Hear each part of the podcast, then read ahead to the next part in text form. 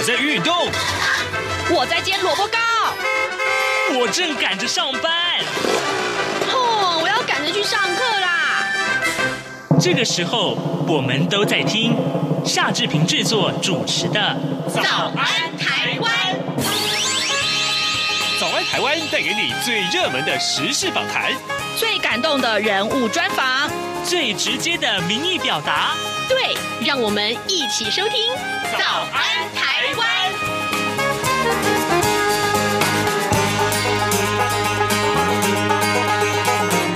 早安台湾，我是夏志平。今天是二零二一年的七月二十一号，星期三。志平在节目中，待会儿要专访资深媒体人福泽乔，请他跟大家聊一聊即将举行的东京奥运和日本旅美职棒选手大谷翔平。接下来就请您收听今天的访谈单元。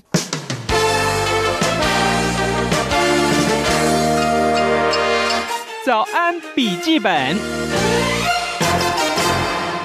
这里是中央广播电台台湾之音，您所收听的节目是《早安台湾》，我是夏志平。每逢礼拜三，我们都有特定的受访者来跟我们连线了。这个礼拜轮到的是资深媒体人福泽桥，我们请 Joy 在节目中跟大家一块聊一聊最夯最夯的跟日本有关的话题。嗨，Joy，你早。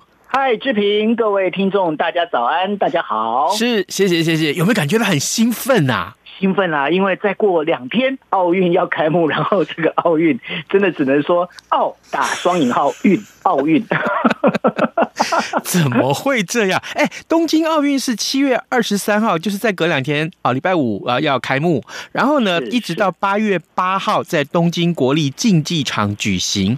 不过啊，大家都知道啊，这对于日本的新冠肺炎疫情的防疫工作来讲，哇，那肯定是大考验。哎，没错。哎，Joy，我想请教你啊，你期待东京奥运开幕很久了啊，但是，哎，这个疫情严峻，到底让人有多么担心？我想请教你，日本人他们期待奥运吗？应该是这么讲哦，我觉得日本跟奥运哦，就好像。一个美女遇到渣男一样的感觉，你知道吗？为什么？为什么？因为你知道吗？那个就在那个公布二零零七年公布说，哎呀，东京可以举办二零二零年的奥运的时候，嗯，那那时候你知道怎样吗？那时候就好像一个美女说，哇，我看到了眼前这是一个白马王子，嗯，那他准备要来迎娶我。所以他们心中充满期待，开始准备啊，准备嫁妆啊，减肥啊，拍婚纱啊，什么都来做了，对不对？准备要办婚礼喽，就二零二零年七月要办婚礼的时候呢，发现奇怪的白马王子，天哪，居然是夏志平，然后想说，哎，为什么跟照片的不太一样啊？那然后，然后他们就开始心中开始从爱呢，开始有一点啊。当时真的是抽错签了哈，呃，那没关系啦，反正志平也不算是个坏人，就是胖了一点而已，没有关系，勉强还是给他，你可以硬给他吞下去，OK 的。然后呢，就没想到那个疫情哈，就一天比一天严重，到了快那个七呃二零二零年，就去年七快七月的时候，五月多六月的时候，那时候安倍安倍晋三那时候还是当首相啊，他现在想。这门婚事好像现在给给了跟他磨砂掉哈，然后呢，他就想说，那那还是我们暂缓，我们再稍微暂缓一下，缓个一年，然后我们再讨论好了。嗯，好，是缓个一年，到了今年的时候，天哪！当夏志平越那个白马越骑越近的时候，还紧张起吞没了啊。那可是呢，夏志平就说不行啊，我都已经千里迢迢从那边骑马过来了，那你就要这样没赛没赛，至少婚礼办完再说。哦好，那所以呢，现在那个应该是怎么讲？日本人他们现在对这个夏志平已经没有爱了，就只能说当时不应该答应这件事情，那都已经答应了，讨论谁去办哈，那就只好。就是办下去了，可是的心情就是这样。可是问题是会这样突然对这个冬奥有这样子期待上的这个转变，那都是因为疫情啊。嗯，夏志平都是被疫情害的，后面冬奥都是被疫情害的。因为夏志平夏志平会变那么肿的原因，都被蚊子叮的一样的道理。是，那现在怎么办？其实日本人是完完全全没办法做主的。为什么没办法做主呢？因为大家想说，哎，你是东京奥运，你是主办主办国啊，嗯，你为什么不能做主？哦，没有啊，对不起，这个能够做主的，其实现在整个奥运组织里面大概分成这样，嗯哼，还有国际奥委会，然后国际奥委会底下有辖属各国的各国奥委会，好，那然后。奥委会底下，然后我今天如果主办的话，奥委会我会在一个就是整个奥运主办组织委员会，我们会有这样的一个大家就是这样的一个逻辑出现。是，所以真正能够有权决定办或不办的人是谁？是国际奥委会。然后提升到四级，而且他已经四次拉呃四级的警报，你就知道说，其实对日本来讲，它的经济，然后它包括它所有东西，它其实都很紧张。嗯，但是呢，国际奥委会说，它整个一个收入里面，它最大的收入来源是哪里？绝对不是。奥运门票，它最大的收入是什么？广告。视频你猜猜看，广告，广告没错。嗯哼，广告商还有一个，就是一个叫做转播权，转播权的这个费用啊，其实是占了所有奥运收入的将近六成以上，你知道吗？哇哦！然后对，那所以你就你这样想就知道了，那这钱是在谁的口袋？都在国际奥会了。对，在国际奥会口袋。那这也就是那然后呢？那主办国他能够赚到什么？主办国他赚的是第一个门票。嗯哼，好，那第二个的话就是当地的 sponsor，就是说我国家的，比方说像在那个呃日本的话，就是可能有可口可乐啦，有软体银行啦，然后有这个，反正就日本企业他会赞助，然后这些赞助费用有部分是回到东京奥委会，这是一个。嗯哼，然后另外一个呢，就是包括因为这个。大大部分的人对不对会过来这边观光嘛？因为我要看球赛，我要看奥运嘛，对不对？对对对。然后我有观光收入，所以主办国大家会想要主办的原因是在因为有这三支。嗯。那真正拿走钱的其实是国际奥委会的转播权的那一块，国际奥委会把钱全部拿走了。好，那现在问题问题就很明很明白喽。嗯哼。新冠肺炎这那我们没办法怎么样？我们没办法群聚嘛，对不对？对。因为群聚会容易感染。好。那然后容易感染确诊，那是不是就只能就是想说，那我们就不要有观众了？没有观众，没有观众之后，嗯，那没有观众之后，你你在那东京东京奥奥运这边的话，日本政府日还有东京都那个东京都政府，他们只能就是掏钱出来，他们没钱可以收入啊。嗯，对，那然后日本他就很不爽啦、啊。我今天我开了场馆，我又赚不到钱，而且呢，你想想看，周边的边际效益都出不来啊？为什么？那因为我边境管制，我怎么会有外国观光客可以进来嘞？嗯，不可能啊！对对对，没错，对没错。那因为是这样关系，那这就是为什么。但是主办权是在国际奥委会。那国际奥委会也讲了一句话：哎，OK OK 啊，你夏志平，你这个你是东京奥奥会奥运的那个那个会长是不是啊？你不想办是不是？嗯，好啊好啊，不办的话，违约金来啊啊！还要付违约金，可是疫情我疫疫情这么严重，是疫情让我没办法办，我干嘛？但是我但是我们合约上面没有写疫有疫情不能办这件事情啊。哦，对，那这就是这就是造成了，就是为什么这次整个就是我刚才就讲了，就你已经把他聘书给了，嗯，人家夏志平也从远方骑马过来了，嗯，好歹是个渣男，不，好歹是个实在的渣男。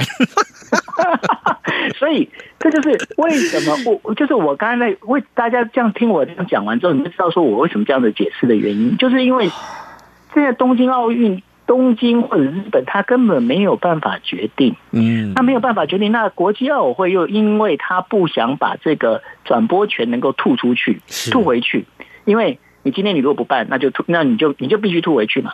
所以到后来现在决定的就是说，好，那干脆就办。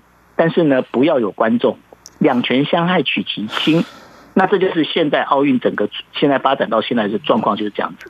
这会不会这就是有史以来第一届没有观众的奥运比赛？这是第一届没有奥没有观众的奥运比赛啊！这已经创纪录了。哇哩咧！真是对对对，好恐怖哦！哎，那问题是啊，那现在假定是这个样状况下去，呃，已经是紧急事态了嘛？对不对？代表东京或代表日本的疫情是严重的喽。那现在各国运动员不就提心吊胆来到东京比赛？然后另外一个更重要的一点，万一万一这个时候又让呃因为比赛而又让日本或当然或说是东京这个地区了哈，变成一个。重要的疫情的传播的集散地的话，那怎么办？那怎么办？呃，就是在上个星期啊，就是东京都东京都的那个，就是上个星期大概是十五号的时候哦，东京都的专家组会已经提出警告了。他是讲说，如果按照目前整个一个疫情，就是每天的确诊人数来看哈，对，到了就是八月十二号左右，嗯。呃，这次个他们算是这是算第五波了哈，这第五波的那个呃，这个整个一个感染的人确诊人数啊，嗯，每天确诊人数应该可以破两千人。哇，到八月八月呃十二号的时候可以破两千人。这是根据流行病学的推估，对，这是专家专家组根据整个流行病学的一个推估，他们在推估到八月十二号的时候，很可能会呃增加到两千多人。那这个呢，还包括就怎么样？因为东京奥运这一次你要开始举办之后，其实这也是造成日本民间非常不满的一个最主要原因了。嗯，为什么呢？因为他们就在讲说，好，你今天你说东京奥运，你今天你不要，你要我们用泡泡的泡泡泡沫方呃泡泡方式，也就是说。直接我如果说我今天我有去等于选手有过去的话，我就是整个去了，然后回来就是整个都是在泡泡里面，我不要跟外面有感染。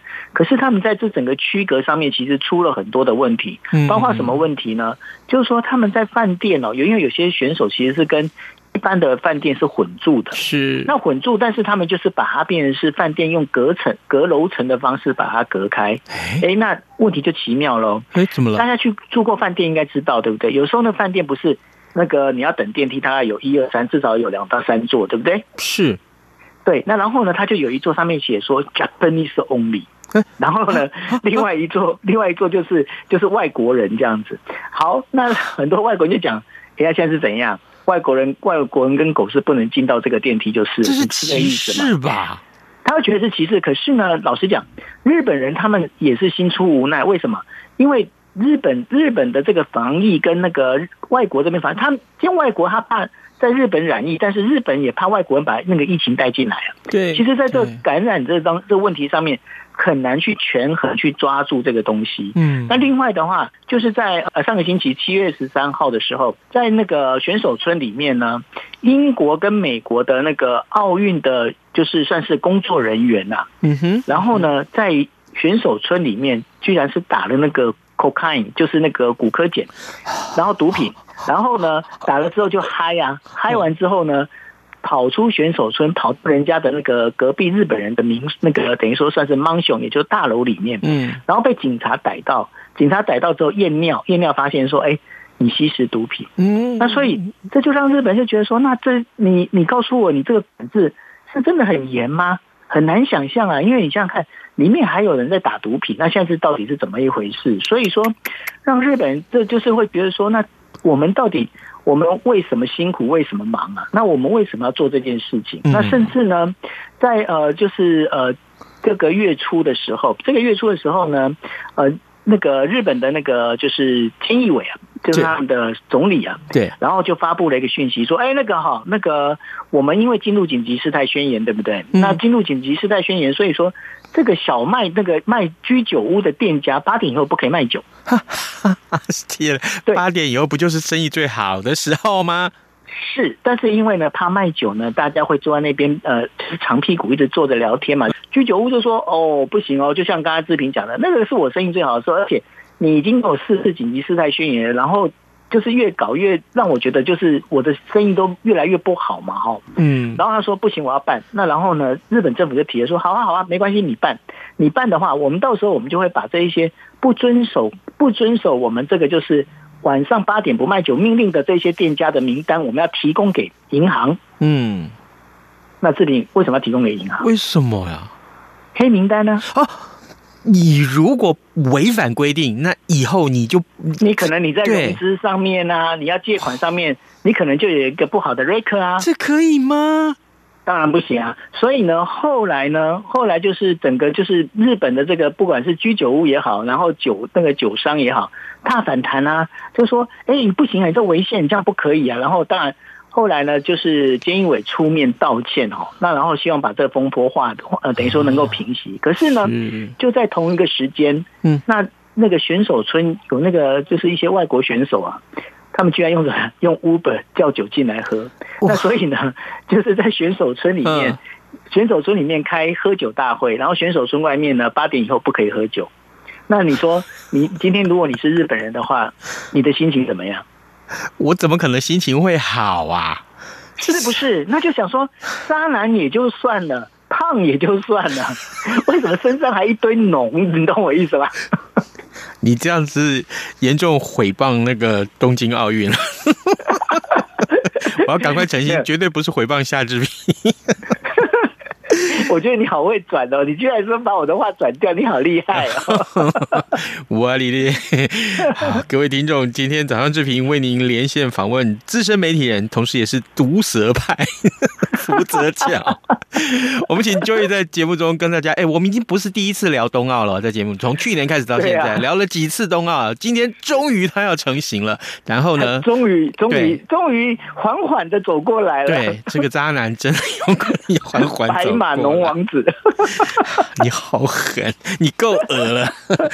好，另外我们来看一个形象完全截然不同哦。讲到这个东京奥运，也许你会用渣男来形容他，但天哪，接下来这个人，如果你用渣男形容他，你肯定会被打成满头包啊！哈，真的，一定一定会被吐满口水。是，但我们要谈接下来这个人物之前，我先请教一下 Joy 啊，你帮我们先解释一下这三个字好不好？什么叫做二刀流？我直觉的认为这应该是日文吧。二刀流是日文啦。嗯、那呃，我们一听到现在提到二刀流，喜欢看大联盟的朋友大概就知道我们准备要谈谁了哈。呃，对，谈夏志平啊。那个观众，我们可以闪，真的。好啦，我们谈大谷翔平 是。对，要谈的是大谷翔平。你怎么跟大谷翔平比？大谷翔平身高一百九十一一百九十二公分，你几公分？我们名字都有平啊。你，我想你能 你能够跟他有点媲美的，应该是体重。他体重是九十六公斤。我也不到啊，我才七十二公斤。OK，那大谷翔平呢？其实是一个非常阳光的一个男孩哦。嗯、那呃，对，那然后他在十年前在念那个，就是他们他他其实他是出生岩手县。嗯，那岩手县我们知道就是东北大地震的时候那个岩手县。那他家就他们家就在花卷花卷市，然后他是念花卷东高，就是花卷的东嗯东部东边的那个高中，就是哇花卷东高。嗯，那然后呢他。高一的时候就进了野球队，也就是我们说的棒球队。嗯，那那时候进棒球队之后呢，那个他的教练佐佐木呢就跟他讲说：“哎，那个大谷翔平啊，你如果你想要打好棒球，你自己看你有什么目标，你写一个。嗯，你知道他写什么目标吗？写什么？他写说，我希望三年后，因为他们是三年后，他们要被等于说有时候会被那个什么，被那个球探有没有？嗯，然后去找进那个职那个职业棒球队嘛。是。”他然后他说：“我的目标就是八个球团里面，我是当第一个被候选的人。那个那个必须要成绩非常好，他才能够被候选第一位。选秀状元嘛，对，选秀状元。那然后呢，他就他就为了达到这个目标，他在训练他的双刀流，就是二刀流。二什么叫二刀流呢？嗯，因为过去哈，因为尤其在直棒，直棒的话，你要不就是球可以投得很好，嗯。”要不你就是打击可以打得很好，是。那大家大家可以知道，就是说很多在职棒的时候，我们会发现打击者有一个，那就是那个打击群里面，因为从第一棒到第九棒，嗯，打击群里面有一个叫 DH，是。什么叫 DH？DH 叫做指定代打，是。那为什么要指定代打？因为呢，一般来说。就是你今天你不管你是捕手，你外野手，你这一垒手，其实你在你在等于说防守的时候，你是在等于说守备。但是呢，你到了就是下了球场，你准备要进攻的时候，你就是要变成是打击手嘛，对不对？嗯、对。但只有投手，投手本身的话，他不用，他等于说他不用进入排到打击群里面，哦，因为他要保持体力。因为为什么呢？因为你想想看，大家想一下就知道了。因为在棒球里面。最耗体力的就是守备单位是谁？就是投手嘛。对对对，因为你每你要每要每一个要把每一个你如果真的那么厉害，你可以玩投的话，你至少一局要投。就是你看哦，如果是每次你都可以就是三振的话，嗯，一局有三个人，那每次三振就是等于三三得九，你要九九个球，那个要九要投九次球，对不对？嗯，对，那投九次球，那你想想有九场哦。然后你每一球你还要能够精准，然后因为基本上呢就是投手投手的一个秀嘛，在刚那个在手背手手背方这一块，嗯，那所以呢，为了保护投手，所以说他们都会有一个指定代打。那指定代打的话，就是呢在打击群里面，投手不用下去打球，但是呢就是让指定代代打来打。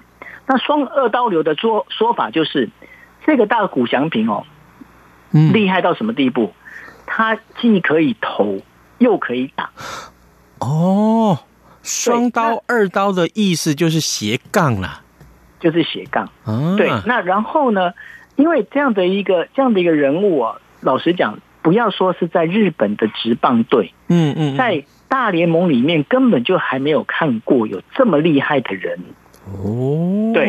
那所以呢，这个大谷翔平这个二刀流的名号在大那个大联盟一打出来之后，天哪！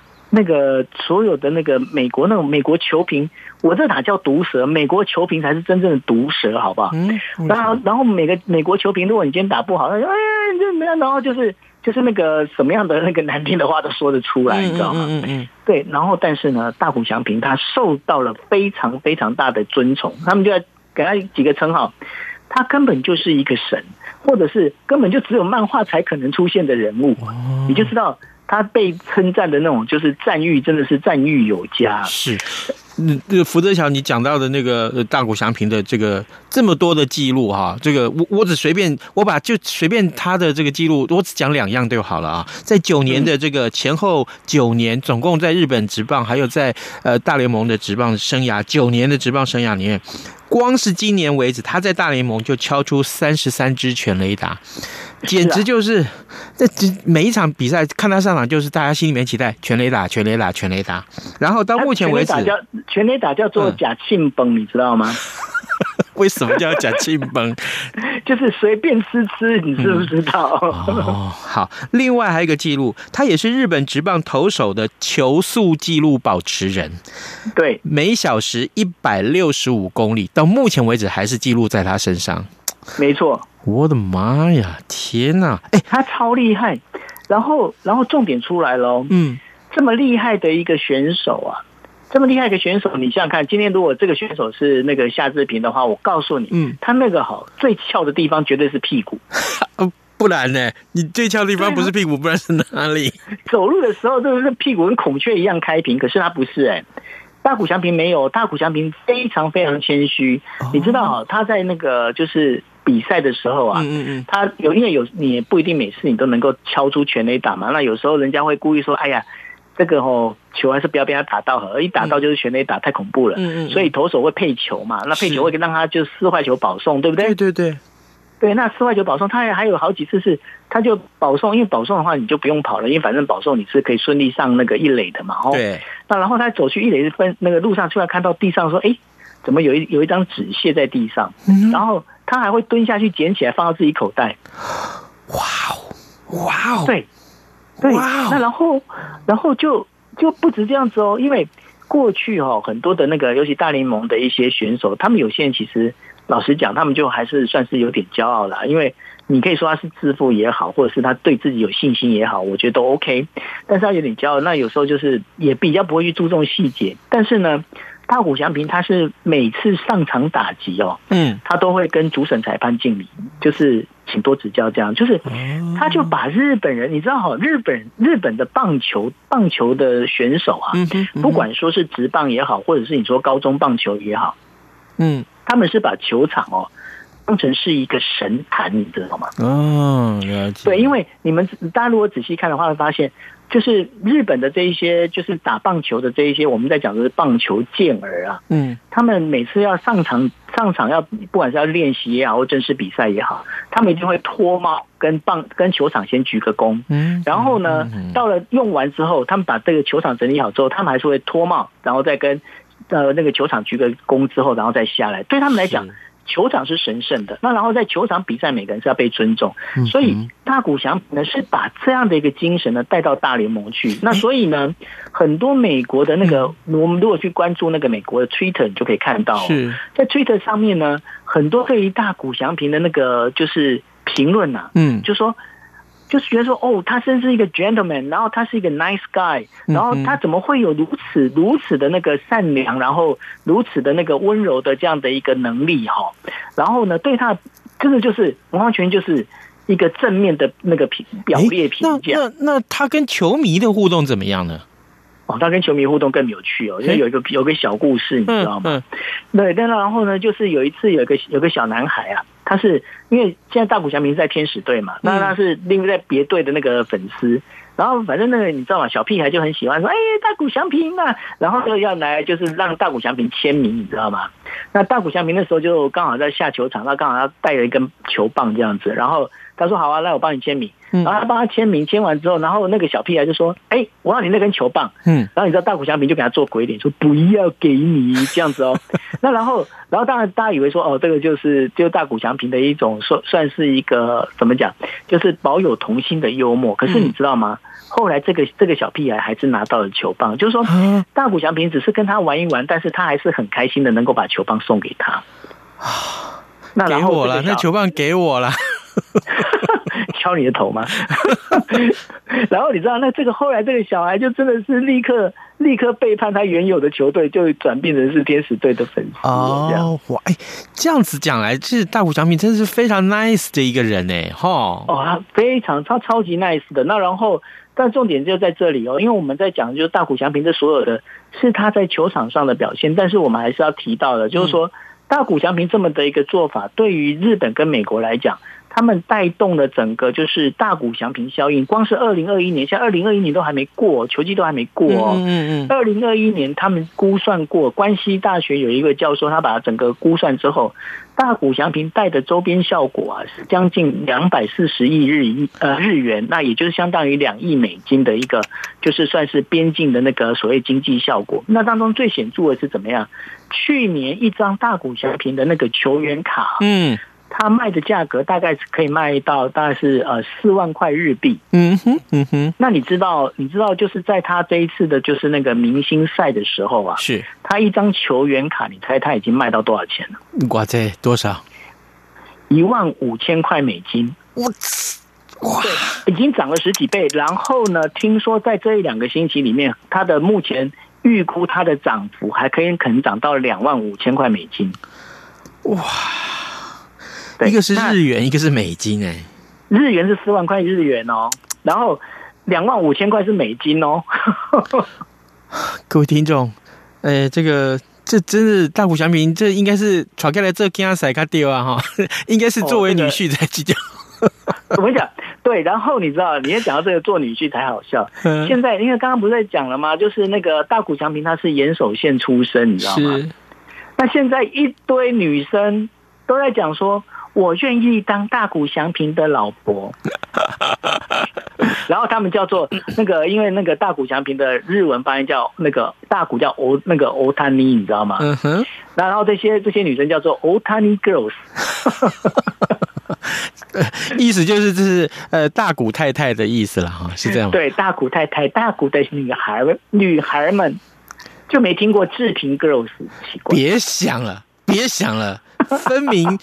这对不对？分明是要来娶我们福泽桥才的啊！不不，娶哎哎，好了，没有各位听众，今天因为时间的关系，我没有办法再跟福泽桥来多聊。不过我们今天聊的这这两个话题都是非常跟日本呃相关的热门的话题，一个就是即将要举行的东京奥运，另外一个就是目前来看全世界最出名的日本人，大概就是他了啊，大谷翔平。哎，我们非常谢谢 Joey 跟我们的分享，福泽桥，谢谢谢你喽。谢谢喽，大家再见，拜拜，拜拜。大家好，我是中华民国侨务委员会委员长童振源。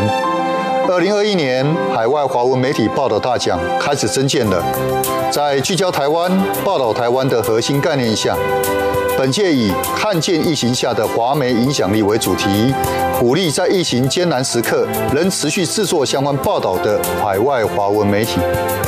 除了原有的平面、网络报道类及广播报道类，今年增设了电视、影音报道类，以及特别为侨委会全球新闻志工设置的侨务电子报新闻报道特别奖。